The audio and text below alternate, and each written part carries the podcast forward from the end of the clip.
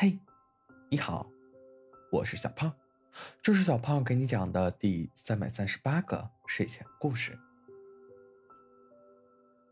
小狐狸报名参加了森林一年一度的篮球联谊赛，倒也不是喜欢篮球，主要是听说今年啦啦队里有小兔子。一开始，小狐狸是不太相信小兔子会穿上那么短的小裙子的。可出山时，小狐狸在后台还真看见了小兔子，便坚定了必须参加的心。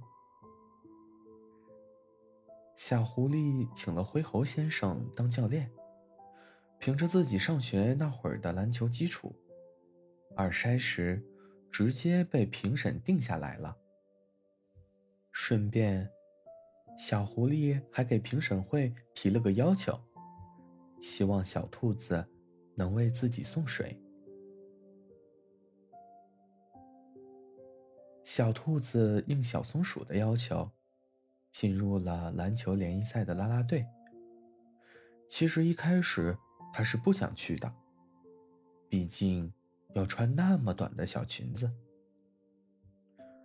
可是不好拒绝小松鼠的好意，便先说看看。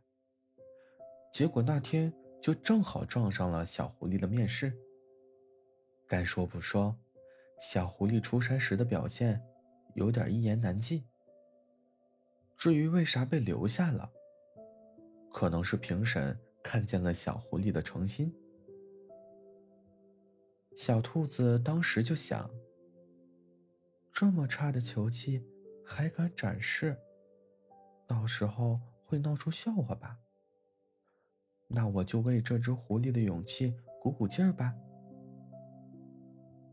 于是，小兔子和小松鼠说：“他愿意留下，但是比赛那天想给那只狐狸送水。”小松鼠一听。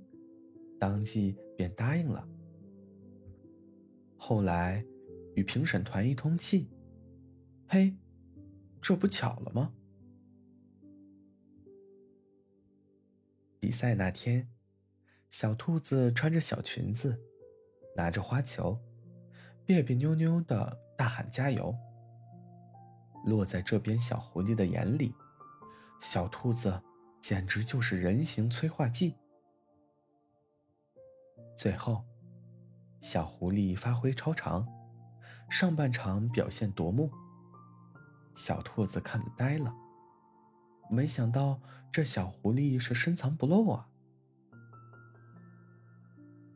中场休息时，小兔子一蹦一跳的过去给小狐狸送水和毛巾，露出了一个灿烂的微笑。你好厉害啊！我还以为小狐狸从未见过谁能笑得这么好看，一时间也呆了，挠了挠头。谢谢你啊，你今天很好看，尤其是笑起来的时候。小兔子笑得更欢了。下半场加油哦！要是我们赢了。以后我天天笑给你看。小兔子拿过水和毛巾，对小狐狸眨眼道：“小狐狸脑子转了一圈，立马跟打了鸡血一样。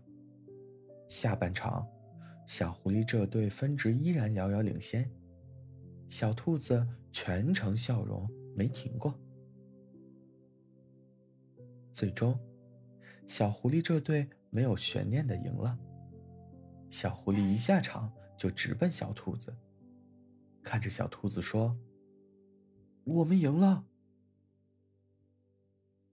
我们做个交易吧。”“什么？”“以后你带我打篮球，我给你送水，一对一的哦，怎么样？”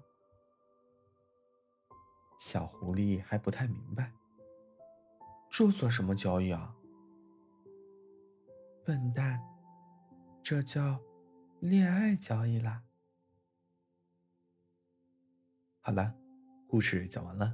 故事来自微信公众号“睡前故事杂货店”。我们下次再见，晚安。